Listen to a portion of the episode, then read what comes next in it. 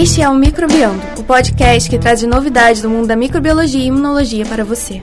Esse é o episódio número 2, gravado em 19 de abril de 2018.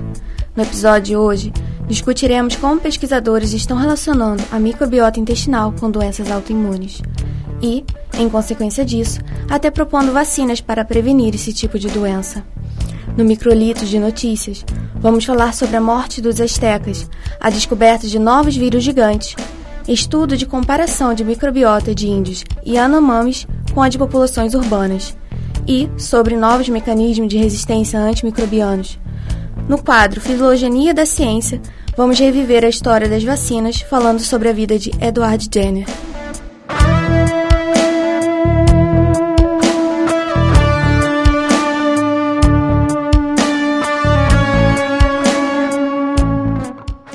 Olá, bem-vindos ao podcast Microbiando, o podcast que traz novidades do mundo da microbiologia e imunologia para você.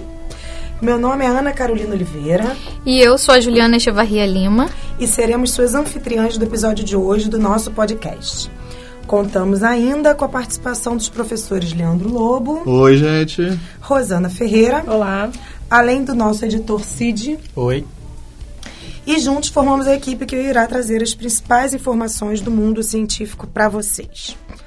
Antes de começarmos a discutir o artigo, gostaria de incentivá-los a enviarem perguntas e sugestões para o nosso e-mail microbiando@micro.ufrj.br ou para as nossas redes sociais no Facebook e Twitter, participando assim um pouquinho mais nos nossos episódios. É, no Twitter é arroba microbiando, né? E no Facebook é uh, barra ah, microbiando. Isso aí. É, a ideia é que todas as perguntas serão, sejam lidas né, e respondidas ao final de cada programa. É, não sei se todas, Carol, porque eu estou esperando uma enxurrada de perguntas é, uma, dos isso. nossos ouvintes. Vai chegar um ponto que a gente algumas. não vai dar conta de todas, mas esperamos as perguntinhas de vocês. Bom, o artigo que nós trouxemos hoje, ele foi publicado na revista Science em março desse ano, né?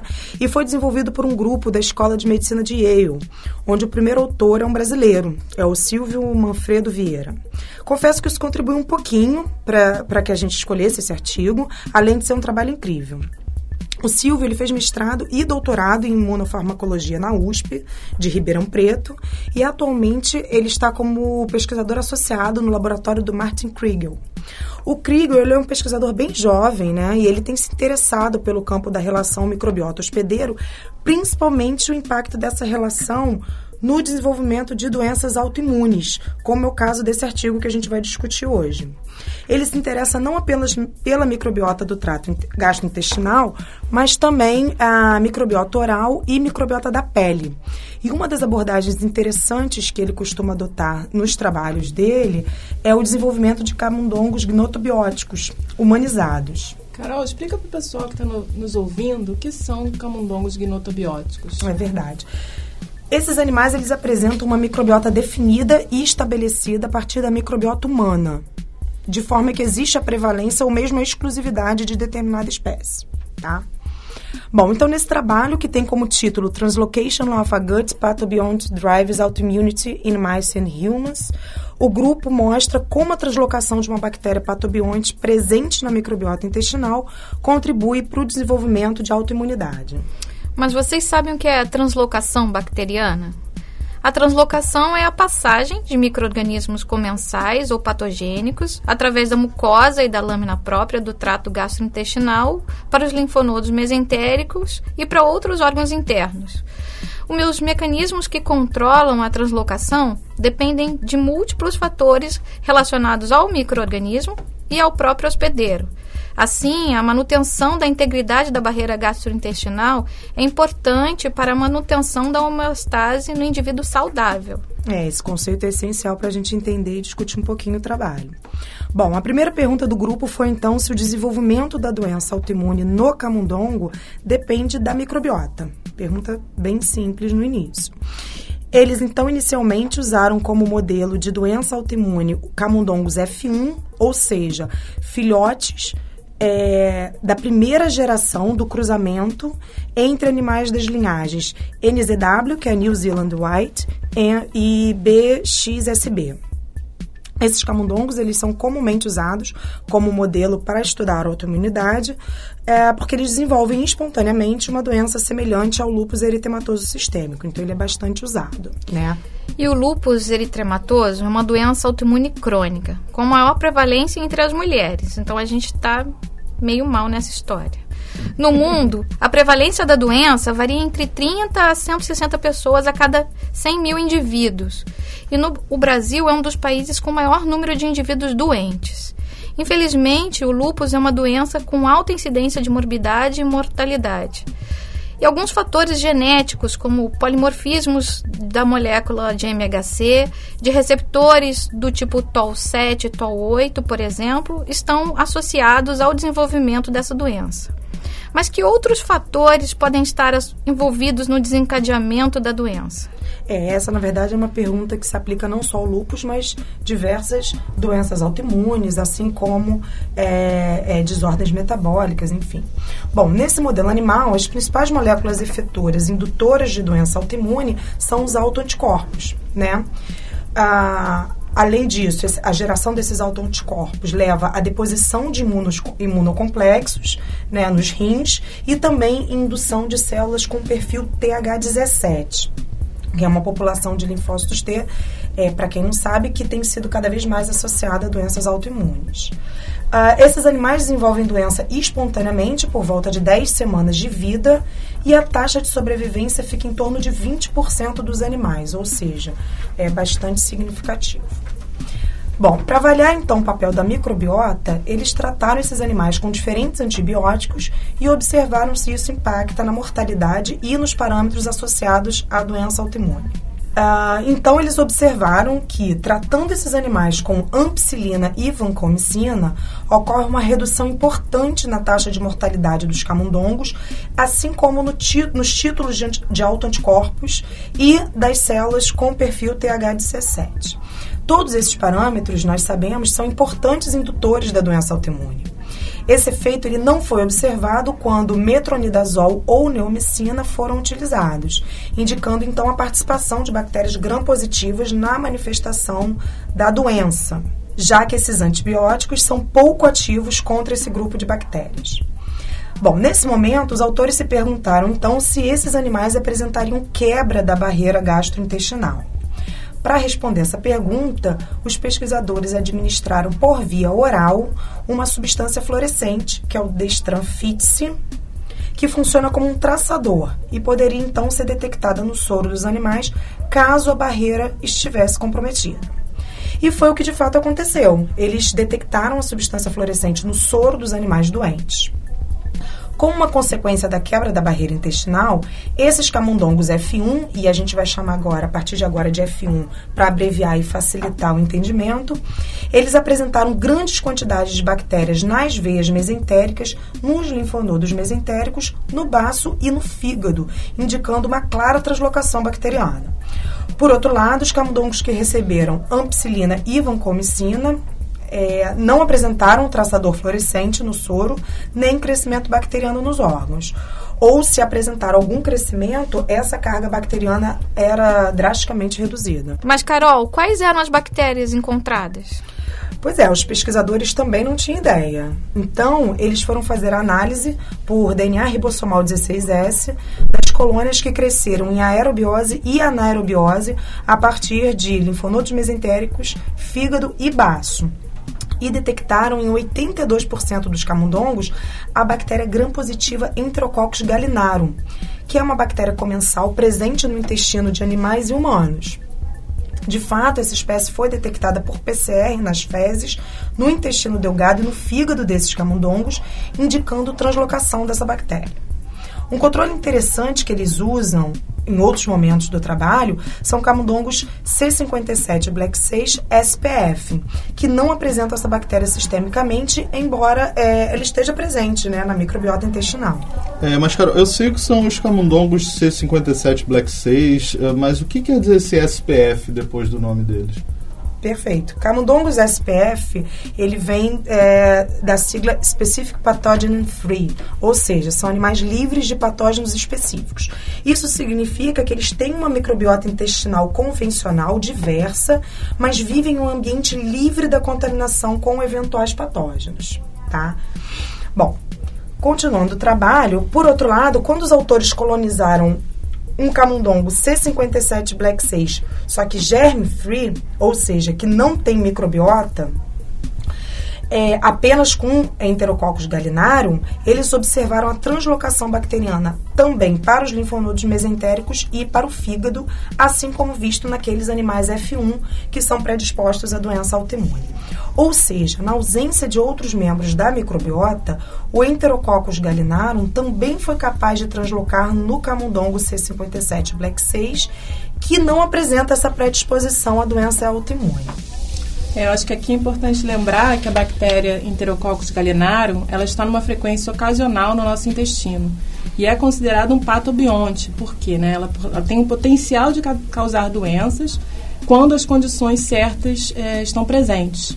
Mas normalmente ela é um simbionte, é uma bactéria comensal. Essa bactéria não é uma bactéria muito comum em infecções em humanos. Ela tem os primos mais conhecidos, Enterococcus fecalis e Enterococcus faecium, que são bem mais prevalentes. Mas é importante ressaltar que o Enterococcus gallinarum pode causar, sim, surtos, principalmente em ambiente hospitalar, e que tem é, níveis de resistência aos antimicrobianos bem elevados. Bom, uma vez que eles aparentemente identificaram bactéria que estaria contribuindo né, para a resposta autoimune, eles foram ver agora o papel dessa bactéria na indução de um perfil inflamatório e na expressão de moléculas associadas à quebra de barreira intestinal. E isso foi feito através da análise de expressão gênica. Bom, para isso, então, eles utilizaram camundongos C57 Black 6 monocolonizados com Heterococcus gallinarum e assim puderam comparar com camundongos monocolonizados com outras espécies bacterianas, como o Enterococcus fecalis e o Bacteroides tetaiotalmicron. Realmente, a colonização com Enterococcus gallinarum diminui a expressão de diversas moléculas relacionadas à função de barreira e de defesa antimicrobiana na região do ilho do intestino, como a ocludina, mucina 2 e a REG3B. Por outro lado, eles viram um aumento na expressão de marcadores inflamatórios, como, por exemplo, o CXCR2, que é um importante receptor para quimiocina, e também o AHR. Esse AHR ele é um receptor de hidrocarbonetos aril, uh, provenientes do metabolismo do triptofano, que sabidamente está envolvido na ativação e manutenção de células ILC3 no intestino e também de células uh, do perfil TH17. Ô Carol, o que são essas células ILC? Bom, essas IL6, na verdade, é um conjunto de células. É, essa sigla significa células linfóides inatas e representa um conjunto que compartilha propriedades tanto dos linfócitos da imunidade adaptativa como de células da imunidade inata. Os estudos acerca das IL6 têm se intensificado muito nos últimos anos, embora células NK, por exemplo, que são antigas conhecidas nossas, pertençam a esse grupo. Além da NK, tem também a ILC1, ILC2 e ILC3, né, que são distribuídas no organismo, mas têm sido bem descritas no intestino. Ô Carol, mas me conta aí, então em resumo, isso quer, o que, que isso quer dizer? Esses animais colonizados com Enterococcus gallinarum, então, estão mais inflamados? Sim, exatamente isso. Até agora ele usou apenas um modelo de doença. Né? Mas aparentemente a translocação dessa bactéria decorrente da quebra de barreira intestinal induz sim um perfil inflamatório sistêmico e isso provavelmente está associado à manifestação uh, autoimune, da doença autoimune. É interessante ressaltar que os autores não viram essas alterações quando os animais foram colonizados por outras espécies bacterianas, como Enterococcus fecalis e o Bacteroides, mostrando parecer uma capacidade exclusiva do Gallinarum né, de induzir essa translocação. De fato, a análise do genoma dessa bactéria mostrou que ela apresenta uma via capaz de gerar ligantes do receptor AHR. De forma bastante interessante, quando eles administraram um antagonista seletivo para esse receptor nos animais F1 colonizados pelo é, Galinarum, ele abole os parâmetros associados à autoimunidade, como a resposta do tipo TH17 e a produção de autoanticorpos, mostrando a clara associação da via do receptor de hidrocarbonetos aril com o aparecimento da doença. É mais do que isso, na verdade, né? Eles também eu achei bastante interessante, usando culturas de hepatócitos, né, agora experimentos in vitro, eles viram que o Enterococcus galinarum não precisa estar metabolicamente ativo para induzir a expressão de autoantígenos e moléculas associadas à via do receptor de hidrocarbonetos aril, né, que são fatores envolvidos na manifestação é, da doença autoimune nesse modelo de camundongos F1. É importante chamar atenção aqui, caso não tenha ficado claro ainda, que o Enterococcus galinarum, ele tem a capacidade de translocar no modelo de animais F1, que são camundongos predispostos à doença autoimune, mas isso não é observado em camundongos C57 Black 6 em condições SPF, tá? E é interessante porque quando ele usa um C57 Black 6 germ-free monocolonizado com Enterococcus galinarum, onde não existe microbiota competindo com ele, ele vê os mesmos parâmetros de autoimunidade, mesmo esse C57 Black 6 não sendo um modelo predisposto à doença autoimune. Ele apresenta também quebra de barreira, autoanticorpos, translocação bacteriana para linfonodos e fígado, indução de células TH17 na lâmina própria e nos linfonodos mesentéricos, dentre outros parâmetros associados à doença. Ou seja, existe uma clara correlação entre a translocação do Enterococcus galinarum e a manifestação de parâmetros envolvidos na autoimunidade. Mas os autores foram ainda mais longe. Eles elaboraram uma estratégia de vacinação nos animais adultos suscetíveis à doença autoimune. Os animais recebiam a bactéria por via oral e em seguida eram vacinados com egalinaram por via intramuscular. Após algumas semanas, os animais recebiam reforço da vacina e, ao completar 30 semanas, haviam mais animais vivos no grupo vacinado comparado aos animais que só haviam recebido a bactéria. Também foi observado pelos autores que os animais vacinados não produziram autoanticorpos e não apresentaram crescimento bacteriano em órgãos internos. Muito bom, não é verdade? Agora era preciso dar mais um passo. Existiria alguma relação entre a translocação de bactérias egalinaram em indivíduos com lúpus eritematoso sistêmico? O que, que vocês acham? Primeiro, os autores identificaram nas fezes dos pacientes com lúpus a presença de duas proteínas que indicam a quebra da barreira gastrointestinal. Não só em pacientes com lúpus foi detectada a presença dessa bactéria. No fígado dos pacientes com cirrose autoimune também. Os pacientes também apresentaram altos níveis de anticorpos anti-egalinaram e estes níveis se correlacionam positivamente com os níveis elevados de autoanticorpos. E você sabe se eles fizeram o mesmo em indivíduos sem doença autoimune? Sim, eles compararam esses dados tanto dos pacientes com cirrose autoimune quanto os pacientes com lúpus com amostras de biópsias de fígados que seriam utilizados para transplante. Então, super saudáveis. Corroborando os achados obtidos no modelo animal, os autores demonstraram que a egalinarum induz a produção de interferon do tipo 1 e aumento da via do receptor AHR em hepatócitos humanos. Então, concluindo então, o trabalho propõe que essa bactéria, ela é capaz de se espalhar sistemicamente e colonizar órgãos internos do corpo, induzir uma resposta do tipo TH17 a produção de autoanticorpos, entre outros fatores que contribuem para o desenvolvimento da doença autoimune. É, bom, Juliana, na verdade, não é a primeira vez que um estudo mostra a associação da disseminação de Enterococcus galinarum com a manifestação de uma doença inflamatória sistêmica. No final do ano passado, de 2017, o grupo do Fernando Spiller, da Universidade Federal de Santa Catarina, ele mostrou esse fenômeno em modelo de indução de pancreatite aguda, onde a presença da bactéria está associada a um pior prognóstico da doença, com elevada mortalidade dos animais, também é um modelo em camundongo. Então, o trabalho do Silvio, na verdade, ele vem agora corroborando isso em um modelo de doença autoimune e fazendo uma associação fantástica com o paciente, né, que eu achei extremamente interessante. Bom, então estaremos em breve relatando aqui uma vacina para a prevenção ou para o tratamento do lúpus ou de cirrose autoimune? Quem sabe, né? Aguardem as cenas dos próximos capítulos. É muito interessante esse trabalho, né? Eu, eu, fiquei imaginando, será que isso é uma característica do, do Enterococcus galinarum? Será que outras espécies bacterianas também não podem é, tomar o lugar dela? Porque nem, bom, nem todo é. mundo tem Enterococcus galinarum na microbiota, né? Será que isso é uma coisa, bom, universal, de, de tem alguma via metabólica? Isso vai ser interessante descobrir.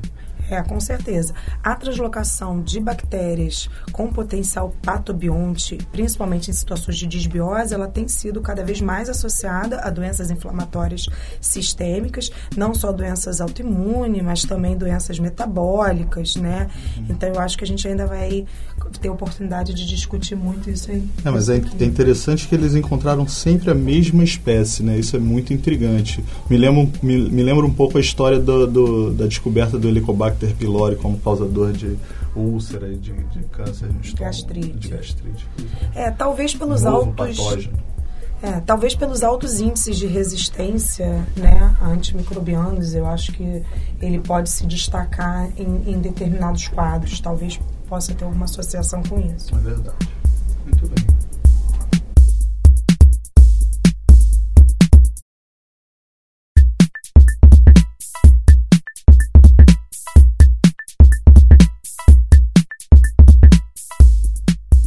Olá, ouvinte. Esse é o nosso Microlitro de Notícias, uma breve pipetada de novidades da microbiologia e imunologia. Hoje estamos aqui com o nosso time de repórteres investigativos, todos alunos da Faculdade de Microbiologia e Imunologia do FRJ.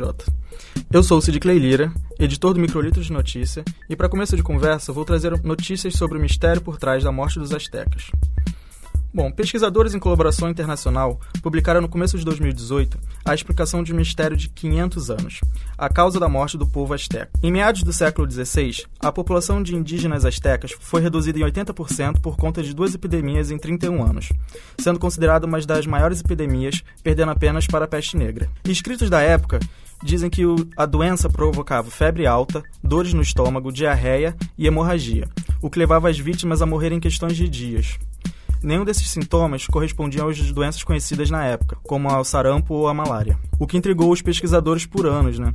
Afinal, o que teria levado ao fim dessa, da população asteca? Então, o uso de uma nova ferramenta de análise metagenômica, a MALT, aplicada para procurar traços de DNA de patógenos antigos em indígenas enterrados, é, nesse estudo, permitiu que os pesquisadores identificassem a causa da epidemia de 1545. A hipótese é de que os animais domésticos que os exploradores espanhóis traziam nessas expedições tenham dispersado a bactéria salmonella entérica entre os povos indígenas que habitavam o México, uma vez que análises em índios enterrados antes da chegada dos exploradores não revelaram DNA de salmonela. Além de solucionar o mistério de cinco séculos, o uso dessa nova ferramenta de análise metagenômica abre caminhos para aprimorar a exploração de antigas doenças, auxiliando no estudo da evolução de determinados microrganismos e da fisiologia dessas doenças. Muito legal, Cid. Mas o que, que é, o que, que é o malte? É, é, tipo malte de fazer cerveja? Porque esse eu gosto. Quase isso, né? Malte é a sigla para Megan Alignment Tool. É uma ferramenta de alinhamento rápido e análise de sequências de DNA, parecido com Blast. A novidade é que ela parece ser mais rápida que o Blast, por isso que eles usaram. É, já eu conheço a sigla MALT como linfóide, como tecido linfóide associado à mucosa. É, eu, eu gosto mais do meu malte. e agora o Michel Leão vai dar uma notícia grandiosa do mundo dos vírus. Em 28 de fevereiro desse ano, um artigo publicado na Nature Communication por pesquisadores da Universidade de Ars Marcella, em colaboração com pesquisadores brasileiros da Universidade Federal de Minas Gerais, descreveu dois novos vírus pertencentes à família Mimiviridae dos vírus gigantes. As duas novas cepas foram nomeadas de Tupãvirus Soda Lake e Tupãvirus Deep Ocean, em homenagem ao deus do trovão da mitologia guarani e em referência ao local de onde os vírus foram isolados. Esses vírus gigantes são vírus caudados e eles foram encontrados pelos pesquisadores em Soda Lakes. São lagos com alta salinidade e pH na região do Pantanal e em sedimentos oceânicos de 3 mil metros de profundidade na bacia de Santos, na costa de Campo dos Goitacazes. O tamanho da partícula viral do Tupãvirus alcança incríveis 1,2 micrômetros, podendo alcançar até 2,3 micrômetros dependendo da variação do tamanho de sua cauda. Seu genoma é composto por uma fita dupla de DNA linear, que compreende 1,5 megapares de base, podendo codificar até 1425 proteínas, possuindo todos os genes necessários para incorporar os 20 tipos existentes de aminoácidos em proteínas. A descoberta da existência dos vírus gigantes há 15 anos atrás surpreendeu a comunidade científica, não só devido ao tamanho de suas partículas e ao genoma longo desses seres, mas também pela capacidade de codificar centenas de milhares de genes, incluindo genes relacionados à síntese proteica, como RNAs transportadores, fatores de síntese de peptídeos e de enzimas capazes de, de catalisar a esterificação de aminoácidos para RNAs transportadores. A presença de quase todos os genes relacionados à produção de proteínas no genoma desse vírus abre espaço para uma nova discussão entre a distinção entre vírus e organismos celulares. Nossa, muito interessante, Michel. Mas esses autores, eles descreveram, por exemplo, quem são os hospedeiros desses vírus gigantes? Porque muitos desses vírus são maiores até do que bactérias, né? Então... Não, pode ficar tranquilo, Leandro, que esses vírus são só vírus de ameba mesmo. Ah, que bom, não está infectando. Não estamos em perigo não, ainda. Não estamos em perigo ainda, né? ainda. Legal, muito bom. Agora, uma má notícia. A Juliana Guimarães vai contar sobre um novo mecanismo de resistências às drogas em Pseudomonas aeruginosa. Pesquisadores descobriram um novo tipo de resistência ao antibiótico ciprofloxacina. A descoberta foi feita no patógeno oportunista Pseudomonas aeruginosa e publicada na revista Antimicrobial Agents and Chemotherapy. A ciprofloxacina é um antibiótico da classe das quinolonas que atua bloqueando as enzimas DNA topoisomerase e girase. O acúmulo destas enzimas leva à morte celular. Bactérias com mecanismo de resistência às quinolonas conseguem evitar a ligação da ciprofloxacina adicionando um grupo acetil ao antimicrobiano. No novo trabalho, Victor Chaves Jacobo e Marta Ramírez Dias descreveram uma nova alteração, a adição de um grupo fosforil. Para identificar o gene responsável pela fosforilação da ciprofloxacina, a equipe científica analisou as sequências de DNA da Pseudomonas aeruginosa. Esse time observou uma similaridade entre o gene CRPP e uma aminoglicosídeo transferase de Mycobacterium megmatis. Eles testaram a função da CRPP e demonstraram um aumento na concentração de ciprofloxacina necessária para inibir o crescimento bacteriano. Estudos de espectrometria de massa e cromatografia líquida com ciprofloxacina incubada com a proteína CRPP purificada determinaram que a resistência era devido à fosforilação do fármaco. É, essa realmente é uma péssima notícia, né? Porque resistência à ciprofloxacina é sempre mais uma preocupação, principalmente para o ambiente hospitalar. Como o episódio está sendo gravado no dia do índio, Úrsula Lopes traz pra gente um estudo que compara a microbiota dos índios e anomames com a de populações urbanas. Vamos ver o resultado desse estudo incrível. Sabe-se que a microbiota humana pode apresentar variações de acordo com uma série de fatores, incluindo dieta, exposição a agentes químicos e físicos, condições fisiológicas específicas e até mesmo localização geográfica. Por este motivo, a comparação entre a microbiota de populações urbanas e a de populações rurais ou isoladas tem sido frequente em estudos contemporâneos. Em 2015, José C. Clemente e colaboradores caracterizaram a microbiota fecal, oral e epidérmica de um grupo de Yanomamis, habitantes da floresta amazônica. Os indivíduos estudados viviam de forma remota, ou seja, eram desprovidos de contato prévio com indivíduos ditos não yanomâmicos. O RNA ribossomal 16S das amostras coletadas foi sequenciado e levou à observação de uma alta diversidade bacteriana nas fezes e na pele dos Yanomamis em comparação com o grupo controle, que eram indivíduos residentes nos Estados Unidos. Nas amostras de saliva, contudo, foi observada menor diversidade de bacteriana nos Yanomamis. Mesmo assim, a comparação com registros na literatura levou à conclusão de que esse grupo de Yanomamis era dotado de um grau de diversidade bacteriana sem precedentes. Curiosamente, foi possível observar, na análise genômica das amostras fecais, a presença de resistência a anos, incluindo genes para beta-lactamases de classe A. O espectro estendido confere resistência a cinco antibióticos da última geração, incluindo antibióticos sintéticos, o que traz à tona uma série de questionamentos acerca da linha evolutiva e seletiva desses genes de resistência. É, isso, esses resultados já haviam sido vistos em outras populações isoladas no mundo, por exemplo, populações de caçadores-coletores de uma tribo chamada tribo Hadza na África, né? E eles tinham uma diversidade também completa, sem precedentes, completamente diferente das populações uh, ocidentais. Mas eu não me recordo nesse trabalho se eles haviam descrito algo sobre uh, genes de resistência antimicrobianos. É, em relação a genes de resistência antimicrobianos, ele, em pessoas que nunca tiveram contato com antibiótico, por exemplo, ou nunca, ou não, não um contato muito recente, eles fizeram um estudo em mecônio de bebê e viram vários genes de resistência que eles não poderiam explicar em relação ao uso de antibiótico na, na mãe ou no bebê. E esses genes simplesmente estavam lá. E também eram genes é, que incluíam resistência a vários antibióticos. Uhum. Outro questionamento muito interessante levantado pelo estudo seria em relação à influência da microbiota da pele no desenvolvimento de certos quadros infecciosos, como a acne. Considerando a conhecida ação protetiva da microbiota anfibiótica em relação a patógenos oportunistas e a baixa incidência de acne nos índios, seria a possibilidade de tratamentos com probióticos plausível? Estaria essa maior diversidade da microbiota cutânea realmente relacionada à menor incidência de acne? Bom, é, o uso de probióticos na pele já, já eu já vejo futuro. Já existem alguns produtos é, lançados no mercado em relação a isso e também vários estudos demonstrando que a diversidade na pele está ligada à menor incidência de várias doenças. É verdade, tem um spray que está sendo comercializado com uma bactéria, né? Você, uhum. você espirra o spray que legal, assim no seu rosto. Nunca vi. 50 Nossa. dólares. Uau. Bem acessível. e diminui a, diminui a, a, incidência de acne. Parece que é, é um probiótico que combate a inflamação. Né? Então, é, eles dizem que a pessoa que usa tem uma umidade maior na pele. Relacionada maior umidade. E esse produto a gente encontra aqui no, no Brasil? Não, não né? É online. É, você pode importar, né? é verdade. Vou comprar com minha bolsa de cera. No Filogenia da Ciência de hoje, Matheus Leal irá contar a história de Edward Jenner, considerado pai da imunologia por ter desenvolvido a primeira imunização na história ocidental. Em 1788, foi publicado o trabalho que garantiu a Edward Jenner associação à Royal, Royal Society, com o título Observações da História Natural dos Cucos. Bem, mas não foi por esse trabalho que ele ficou conhecido como pai da imunologia. Edward Jenner Todos escutaram esse nome em alguma introdução de alguma aula de imunologia ou vacinas, por ele ter inventado a vacina contra a varíola. Para saber como ele chegou a esse feito, vamos conhecer um pouco da varíola. A origem e a data do aparecimento dessa doença não é bem conhecida, mas acredita-se ter aparecido juntamente com os primeiros assentamentos agrícolas na África.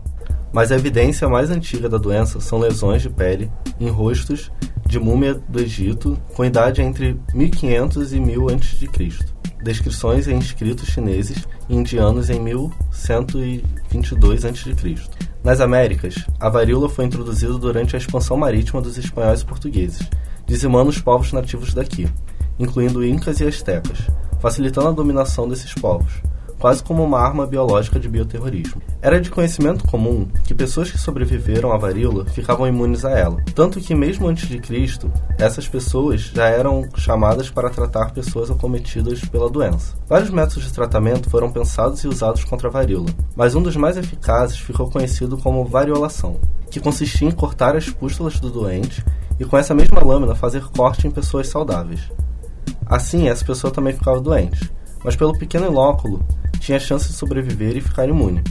A chance de morrer pela variolação era cerca de 10 vezes menor do que se tivesse a doença naturalmente. Essa técnica foi introduzida na Europa por Lady Mary Montagu, que tinha sofrido a doença e sobrevivido. E em 1718, ordenou um cirurgião a fazer a variolação no filho de 5 anos dela. E em 1721, fez a variolação na, em sua filha, de quatro anos, perante os médicos da corte inglesa. Assim, a prática começou a ser propagada pela Europa, após também ser testada em prisioneiros e depois em órfãos e ter sucesso.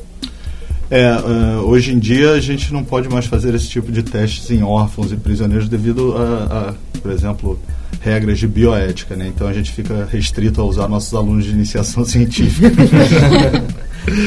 em 1757, aos oito anos, Edward Jenner foi inoculado com varíola e sobreviveu. Aos 14 anos, ele virou aprendiz de cirurgião de seu povoado e lá escutou sobre histórias de mulheres que ordenhavam vacas e pegavam a varíola bovina, mas não ficava doente pela varíola humana. Mas em 1764, com uns 16 anos, Jenner começou a estudar com um médico de um hospital em Londres, que também era biólogo e anatomista. E assim, Jenner começou suas pesquisas em diversas áreas da biologia, incluindo os pássaros cucos. Mas em 1796, aos 47 anos, Jenner, intrigado pela história das ordenhadoras, ele pensou que o material das lesões nas mãos delas poderia imunizar pessoas contra a varíola.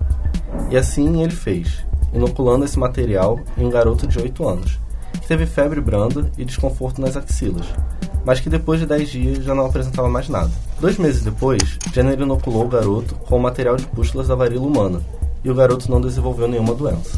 É, realmente esse aí é, é bate o recorde negativo na, no quesito bioético. no ano seguinte, ele comunicou à Royal Society suas observações, mas o artigo foi rejeitado. Mas em 1788, ele publicou um livro com esses e outros casos. Em 1800, a vacinação se espalhou pela Europa. Em 1840, a variolação foi proibida na Inglaterra. Em 1980, a varíola pode ser considerada erradicada, graças a uma série de programas, medidas e ações combinadas e empreendidas após 1969 pela OMS em diversos países e regiões do planeta. É, eu acho que o interessante do Jerner é a organização de um método científico a partir da observação das ordenhadoras, a utilização de uma varíola não humana, a varíola bovina, para ser utilizada na imunização dos humanos contra né, a varíola.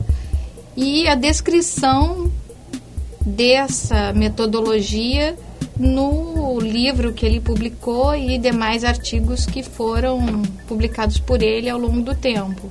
Então, acho que foi um marco bastante importante e fez com que outros pesquisadores, né, passassem a usar esse tipo, né, de abordagem científica para o estudo de outros tipos de vacinas.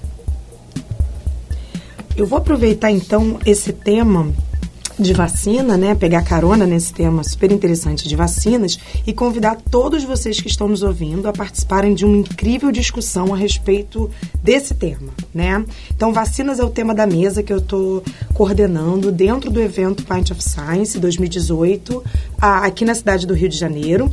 Nosso encontro vai acontecer dia 15 de maio. No Bar Empório Colonial, no centro do Rio de Janeiro. Obrigada, Leandro. ah, e contaremos ainda com a participação dos professores Herbert Guedes e Cláudia Benjamin, ambos colegas meus, docentes do Instituto de Biofísica aqui da UFRJ. Então, convido todos vocês a participar. Bom, já que a Carol fez o merchan dela, eu vou fazer o meu também, né? O, festival Pint of Science, né? está sendo organizado na cidade do Rio de Janeiro, vai acontecer no dia 14, 15 e 16 de maio. Carol, sua mesa no dia 15, né, no Empório Colonial. Nós teremos mais, nós teremos quatro mesas por dia em quatro, lugar, quatro lugares diferentes da cidade do Rio de Janeiro. É, vocês podem encontrar a programação completa do Festival Pint of Science no site www.pintofscience.com.br. Pint of Science do inglês é P-I-N-T of Science, tá? Uh, e, e, teremos mesas muito interessantes. A ideia desse festival é tirar pesquisadores, professores de dentro das universidades, dos institutos de pesquisa e levar para um bar e para um restaurante para ter uma conversa descontraída com quem tiver interessado, com a população ou quem tiver interessado em aprender um pouco mais sobre ciências. Tomando um chopp de preferência, Tomando né? um chopp, exatamente. Bom, esse foi o Microbiando. Nós esperamos que você tenha gostado do que ouviu. Novamente, envie suas dúvidas, perguntas, sugestões e críticas para o e-mail microbiando@micro.ufrj.br. Vocês podem encontrar mais sobre os assuntos que foram abordados hoje no site acienciaexplica.com.br, além de muitas outras notícias interessantes do mundo da ciência. O nosso podcast tem o apoio do Instituto de Microbiologia Professor Paulo de Góes e do Instituto de Biofísica Carlos Chagas Filho, ambos da Universidade Federal do Rio de Janeiro, além da Sociedade Brasileira para o Progresso da Ciência, da Sociedade Brasileira de Imunologia e do site de notícias A Ciência Explica. O podcast foi produzido por Hugo Marins, do Notem, que é o Núcleo de Novas Tecnologias e Mídias no Instituto de Biofísica, e a trilha sonora foi produzida por Daniel Vasques. Até a próxima, espero que vocês tenham gostado. Tchau, pessoal. Tchau, tchau. tchau.